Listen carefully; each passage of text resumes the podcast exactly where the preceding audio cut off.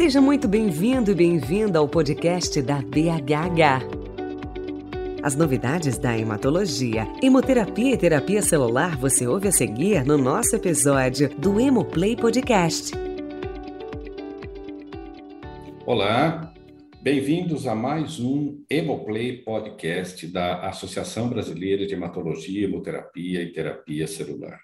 Eu sou José Francisco Marques, presidente da ABHH da gestão 2022-2023, e hoje é um podcast especial, onde nós vamos fazer um balanço do Junho Vermelho, que é o mês dedicado ao fomento e ao estímulo da doação de sangue no nosso país através de um programa muito robusto, muito bem estruturado da BHH, que está completando um ano agora. O programa chama Um Só Sangue, vocês podem procurar nas redes sociais, tudo.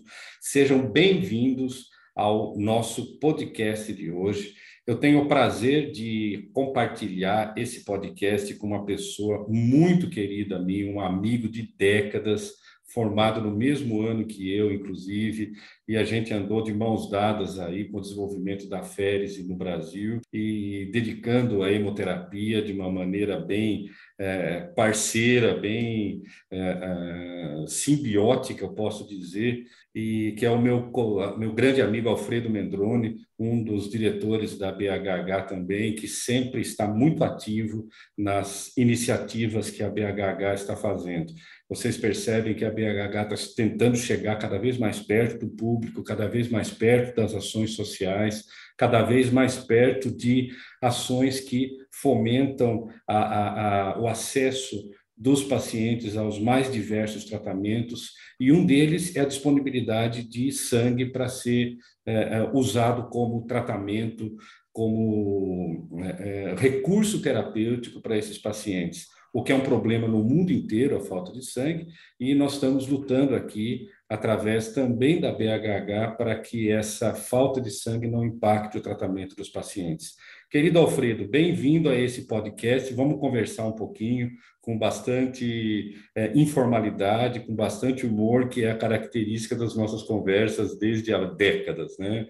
Fala aí, Alfredo, como é que você está? Muitíssimo obrigado pela apresentação. Sim, amigo, você há décadas mesmo, não vamos falar quantas, para as pessoas não terem noção da nossa idade, mas há muitas décadas. Graças a Deus temos feito uma parceria muito produtiva ao longo desse tempo todo.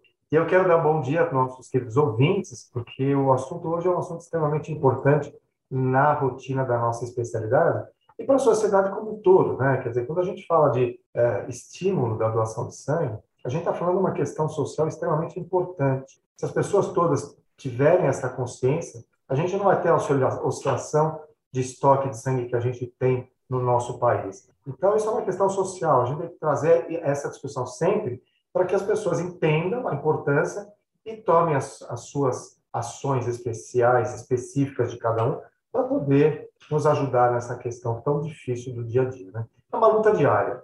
Quer dizer, eu, como diretor da BHH e também diretor da Fundação Pro Sangue, é, eu digo que é uma luta diária. Todos os dias eu luto contra o estoque baixo de sangue, contra a falta de doadores, contra a, qualquer situação que acontece na cidade que tira o doador do banco de sangue. É uma questão extremamente difícil que a gente tem que é, encará-la e levar à sociedade e dividir isso com a sociedade. A sociedade tem que entender, não temos outra forma de ter sangue senão através da doação.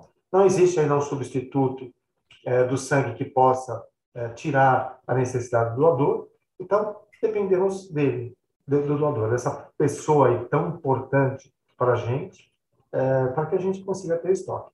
E o que eu sempre levo para a sociedade é isso: olha, hoje você é um doador, só que amanhã, tomara que não, mas amanhã você possa, pode, pode ser um receptor, uma pessoa que está precisando de sangue.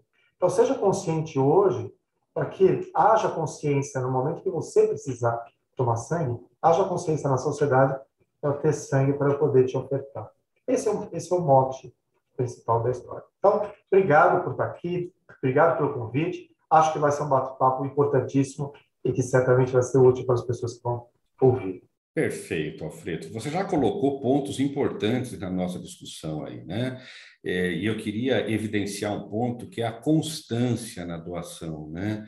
É, não só em termos da pessoa doar de tempos em tempos, mas também de ter um contingente de doadores doando de tempos em tempos e não todos de uma vez. A gente sabe que cada componente do sangue tem um prazo de validade, alguns muito curtos, como a plaqueta, de cinco dias, alguns mais longos, como plasma, até dois a três anos, e as hemácias a cada é, é, mais ou menos um pouquinho mais de um mês, 35 a 42 dias.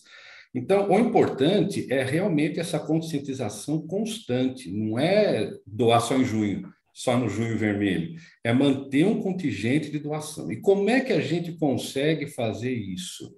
O dia a dia da gente é muito atribulado, né? O Brasil não é mais aquele país tranquilo, de pessoas tranquilas que ficavam na praia de Copacabana, olhando o sol nascer, o sol se pôr. Nós somos um país que acompanha a, a neurose, o estresse mundial na luta pelo dia a dia, na nossa profissão, tudo. Então, quer dizer, o Brasil deixou de ser aquele país tranquilo e hoje é um país estressado, todo mundo buscando o seu lugar ao sol, todo mundo tentando sobreviver ou viver de uma maneira melhor. E a gente esquece dessas, eh, dessas ações benevolentes e altruístas, né? É bom até definir benevolência e altruísmo. Um é você querer ajudar o outro e o outro você se sentir bem por ter ajudado.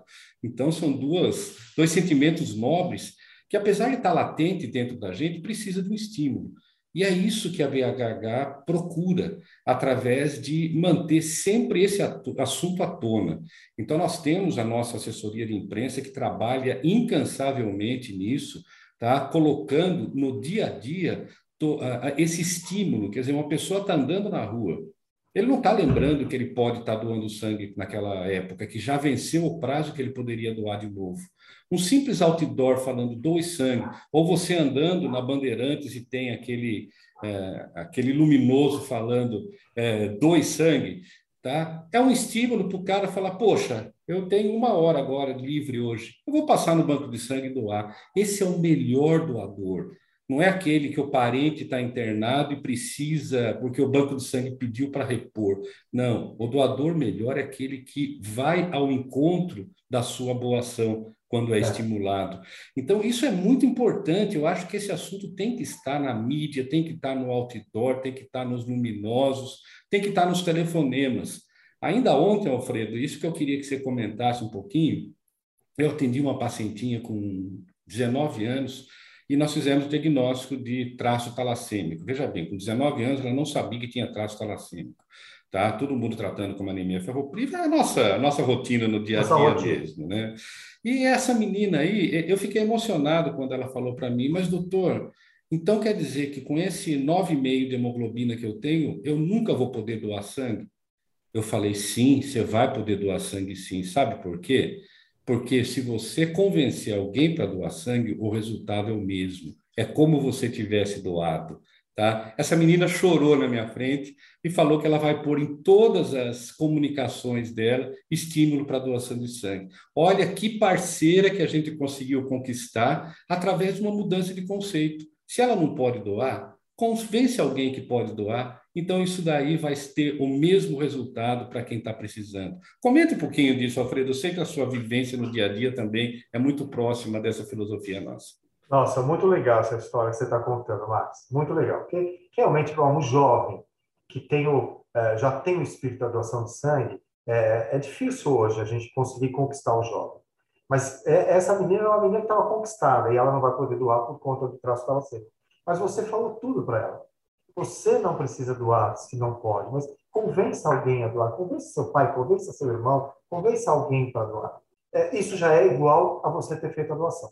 A gente está começando um programa com jovens é, em escolas de ensino médio, exatamente fazendo alguma coisa nesse sentido, meio que uma gincana, que os alunos arrecadam pessoas para fazer a doação. Eles mesmos ou não podem doar, ou ainda não têm idade, ou não, não estão ainda em condições de doar, mas a brincadeira é eles convencerem os seus familiares, os seus vizinhos, os seus amigos a doar. E isso é o importante, quer dizer, a pessoa não precisa necessariamente ela estar doando, porque ela não pode, porque ela tem alguma contraindicação. Mas se ela trouxer pessoas, se ela convencer, se ela estiver convencida da importância e passar esta consciência para os outros, ela está fazendo um trabalho imenso, que é o que a gente faz todo dia. E agora, e isso, Marcos, é tão interessante, isso é tão cultural, que às vezes eu recebo lá na, no HC, por ser um lugar central, acho que o HC acaba recebendo mais isso pela localização central, enfim. Mas às vezes eu recebo uma pessoa que não fala português, veio do sangue. E aí a gente vai lá atendê-lo para fazer a triagem, e eu sempre faço a pergunta: por que, que você está doando sangue? Aí a pessoa me dá um exemplo é, que eu vou contar para você. Era um suíço, e o suíço é, doa sangue todos os anos no país dele, é, no mês de outubro, por exemplo. Só que ele está fazendo trabalho no Brasil. E nesse mês de outubro, ele não estava no país dele, ele estava no Brasil. E a consciência dele na doação de sangue é tão grande que, mesmo estando em outro país, ele veio doar sangue. É o mês dele doar. Não importa para quem, não importa aonde, mas ele tem a consciência da doação de sangue e ele veio doar. Então, olha a cultura que é, um país é, europeu tem em relação à doação de sangue. E é isso que a gente busca no Brasil. Dizer, o Brasil, a população brasileira é extremamente solidária, extremamente responsiva a chamados. Se eu fizer um chamado na televisão, no dia seguinte eu estou lotado de banco de sangue. Entretanto, as pessoas não têm esta cultura de doar sangue com regularidade, independente de um chamado. Se nós tivermos isso, a gente consegue ter o melhor doador, como você disse, e um estoque regular de sangue. Esta menina talvez faça o papel junto com a gente em relação a isso, mas nós que ter muito mais pessoas fazendo esse papel, colocando a cultura da doação de sangue e fazendo com que as pessoas doem independente de qualquer chamado. Olha, eu vou me programar para doar duas vezes por ano. Independente do que está acontecendo, a pessoa vai doar duas vezes por ano. Não toma tempo, toma uma hora, uma hora e meia da vida de cada um. Isto vai salvar tantas vidas. É de uma importância fundamental. Custa as pessoas essa, essa disponibilidade tão curta de tempo para fazer um bem tão grande. Então, é importante, a gente tem que buscar pessoas para nos ajudar, tem que buscar o jovem, porque o jovem é o doador do amanhã. Então, o jovem tem que estar engajado nisso, o jovem tem que disseminar essa cultura, o jovem tem que fazer esse papel junto com a gente. É um papel de formiguinha, né? Mas a gente está indo toda vez. E a BHH hoje faz junto conosco esse papel. O, o programa Um Só Sangue da ABHH é exatamente isso, é passar para frente a cultura da doação de sangue, a cultura da doação regular de sangue, para que a gente tenha um trabalho, um resultado daqui a alguns anos é, e melhore as questões da doação de sangue. E, e, mais um detalhe é que assim, quando a gente estava começando a ter uma coisa um pouco mais estruturada em termos de doação regular de sangue, veio a pandemia. E a pandemia tirou o doador dos locais da doação de sangue. Por várias razões. Primeiro, que as pessoas não queriam sair de casa para não se expor. Segundo, que os locais de doação, na sua grande maioria das vezes, estão inseridos dentro de contextos hospitalares, o que dava mais medo para a pessoa ir. Ah, eu vou lá, eu vou me contaminar, eu tenho medo de me expor, eu vou encontrar com alguém que tem a doença. Então, isso tirou o doador da nossa. Se a gente estava conseguindo um trabalho bom em relação a isso, a pandemia fez voltar tudo para trás. Então, recomeçamos tudo de novo agora que as coisas estão melhores e mais controladas, recomeçamos tudo de novo. Vamos lá, não tem jeito, esse é o nosso papel e é assim que nós vamos em frente. Ótimo, Alfredo. Vamos falar um pouquinho de uma semente plantada em terra fértil. Olha só que, que, que, que robustez né, que a gente tem em relação a isso. Nós estamos completando um ano do programa Um Só Sangue, lançado ano passado pela BHH. Tá? No começo, a gente é, é, começou a fazer coletas externas devido à própria pandemia é, em termos de futebol. Nós conseguimos um convênio, né, uma parceria, vamos dizer assim, com a CBF. Os, uh, os estádios não estavam usando para jogos de futebol e a gente aproveitou essa lacuna de, de espaço e tempo para que a gente fizesse nos clubes, tá? E fomos muitos bem recebidos pelo Palmeiras, pelo Corinthians, pelo São Paulo, tá? Para fazer nos seus campos de futebol coletas externas, independente do serviço que gostaria, mas e, e esse foi assim um início, né? Um embrião de um programa muito mais robusto. A gente passou a fazer coletas em metrôs, tá? Muitos serviços de hemoterapia estão interessados nisso. E a gente culminou com esse evento essa semana aí da caminhada, né, pelo pelo sangue aí que foi realmente um sucesso em São Paulo. E o que a gente percebeu é que diversas empresas tá, estão nos procurando agora para chamar-nos para dentro das próprias instalações das empresas para fazer campanhas de educação de sangue. E as sugestões é de a gente fazer palestras educacionais e isso fomentar não só aquele doador em potencial, mas os contatos dele para que ele dissemine essa cultura, como você próprio disse. Na realidade, é cultura civilizatória, né? Quer dizer, uma cultura que vai de encontro à civilidade, tá? ao respeito do, do, do ser humano. A gente está falando muito em respeito hoje em dia, tá? respeito às diferenças e às desigualdades Quer dizer, até como, até quando as igualdades são diferenças e até quanto as diferenças são igualdades, né? Nós precisamos refletir sobre isso. Quando a gente fala de diferença, é uma pessoa igual a mim, que pensa diferente e que age diferente. Quer dizer, eu acho que não. Eu acho que a gente poderia ter um respeito igual civilizatório por isso. E isso a gente deve fomentar em qualquer área da nossa vida dentro e fora da família e dentro e fora do nosso âmbito também. É a gente se vê no outro, tá? Isso eu acho que é uma coisa muito importante. E quando você fala, um dia eu posso precisar de sangue, tá? Por que, que a gente não caminha um pouquinho mais, tá? E se imagina alguém precisando de sangue hoje? Eu acho que isso que é o conceito de você se colocar no lugar do outro e realmente estar tá cada vez mais estimulado para esse tipo de doação que é a doação de civilidade, vamos falar isso. É doação e contaminação do respeito que a gente deve ter por cada um. Então, eu gostaria que você falasse um pouquinho como você viu também de dentro da BHH, que nem eu vi, tá? essa evolução, é, é, assim, é, cometológica, vamos por assim, eu, eu, gosto de fazer neologismo, né, geoequidade, tipo de coisa, mas é, assim, com uma velocidade de um cometa que esse programa Um Só Sangue atingiu. Eu acho que foi um ano tá, onde ele está maduro, ele está extremamente ativo e com uma potencialidade de um crescimento em progressão geométrica aí que a gente vai ter que acompanhar, nego. Nós vamos ter que trabalhar em cima disso, porque a coisa vai ficando grande demais. Qual a sua percepção disso, Alfredo? O, Max, a minha percepção é exatamente a mesma que a sua. Quer dizer, nasceu é, um programa há um ano atrás e a gente não tinha noção de como ele ia crescer tão rapidamente, como ele ia se expandir tão rapidamente e aparecer tantas vertentes para se trabalhar nele tão rapidamente.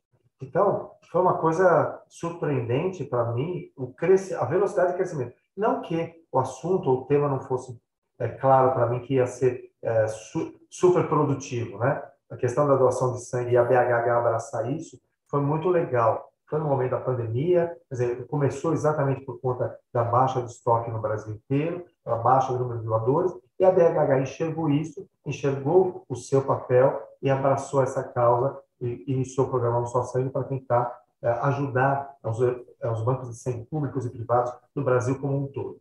Mas eu também não tinha noção que a coisa ia evoluir tão rapidamente e tão bem do jeito que evoluiu.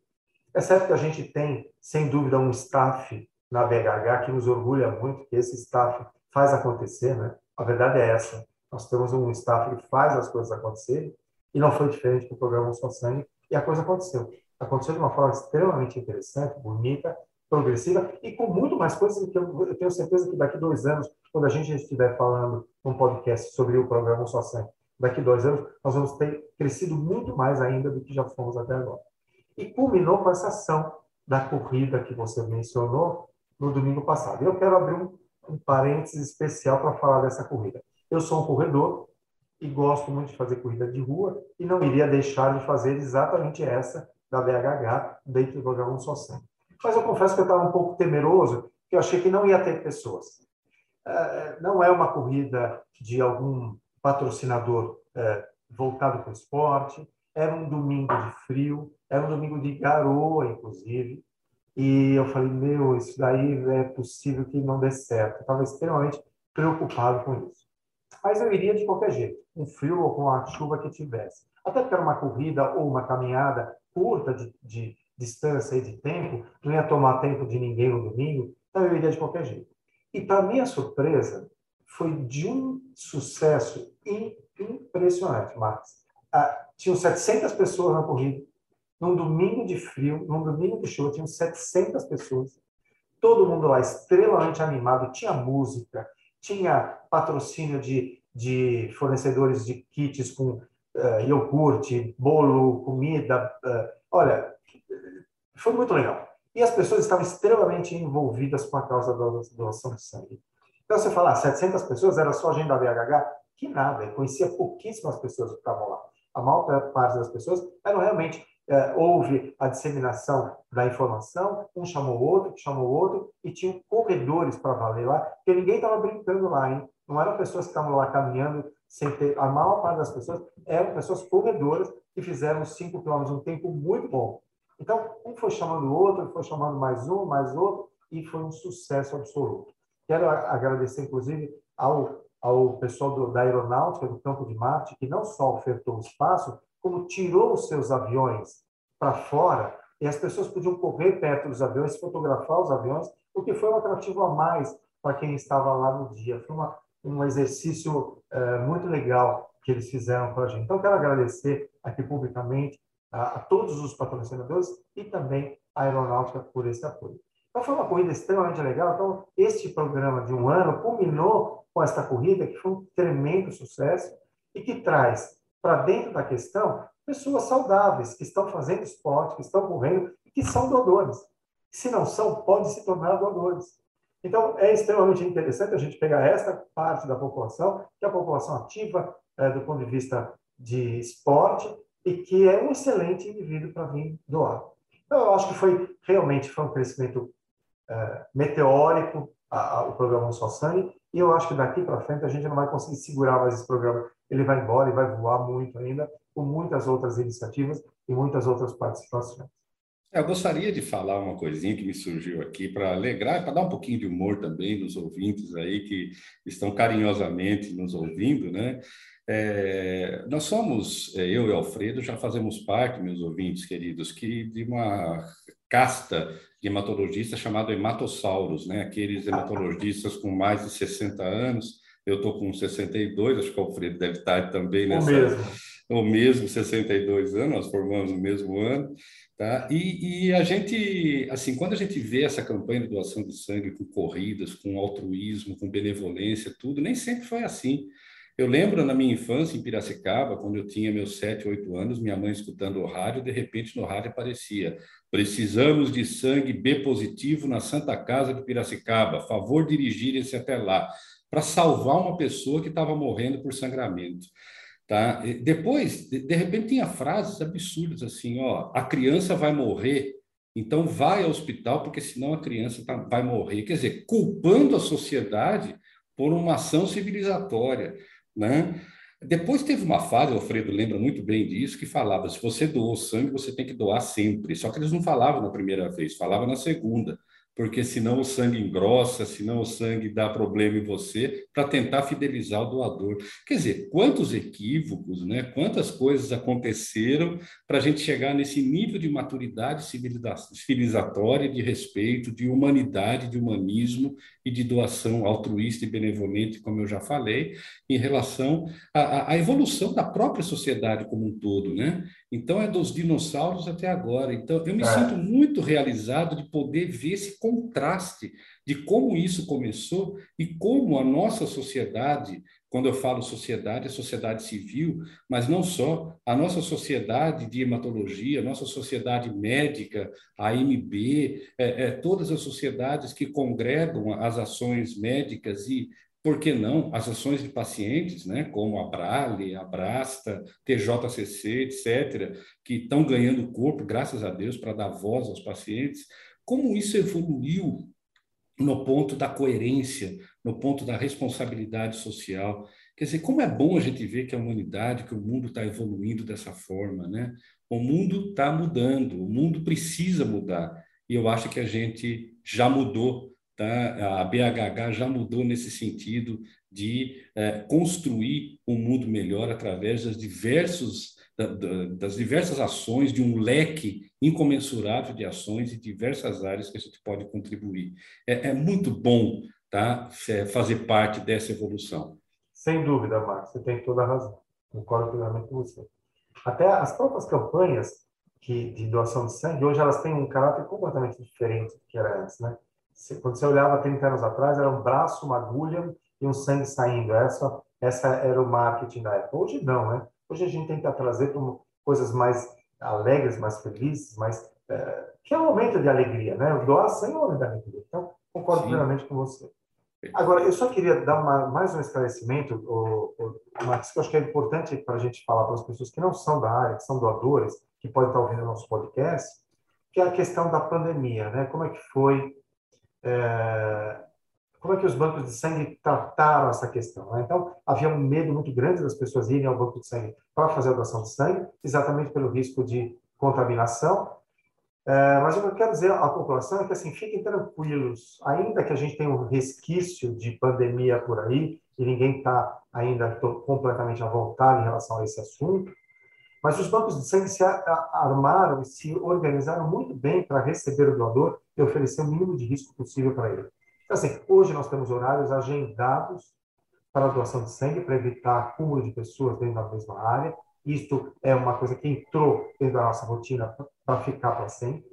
É, tomamos todos os cuidados de distanciamento é, social, com barreiras é, físicas, é, uso de, de álcool. Então, para o doador, pode ir doar sangue nos locais em que você estava habituado a ir, que mesmo com a pandemia, os bancos de sangue oferecem segurança para você, a, o risco de contágio é tão é, é igual a qualquer outra situação que você esteja fazendo socialmente. Então, não tenha medo de doar sangue por conta disso.